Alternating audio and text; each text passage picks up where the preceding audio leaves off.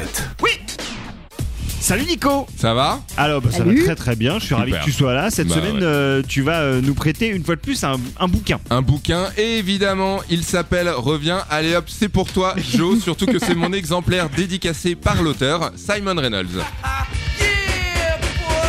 Bass, how low can you go?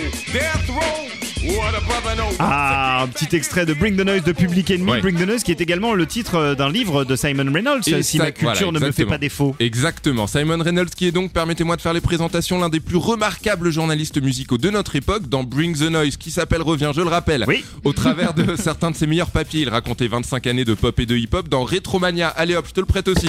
Il documentait notre rapport au passé et à la nostalgie. Et dans Rip It Up and Start Again, il racontait l'histoire de la musique post-punk entre 1978 et 1984. Et aujourd'hui, aujourd'hui, il est de retour avec Hardcore. Ah Hardcore. Voilà un titre qui fait envie direct. Mais Ouais. alors, est-ce que ça parle du genre musical? Alors non, pas Ah. directement. Ça parle de jungle, de tech step, de speed garage, de darkcore et de grime.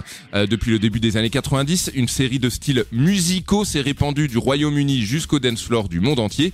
Dans hardcore, on parle donc de cela, de la rondeur des basses et des rythmes lancinants, mais aussi de drogue pas chère, de destins brisés, des radios pirates.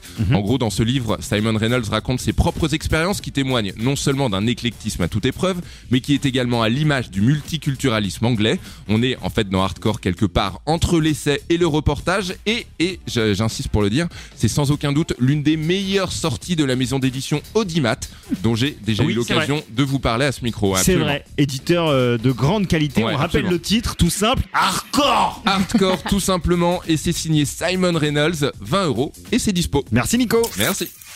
Nico prête Ouais, il s'appelle Reviens.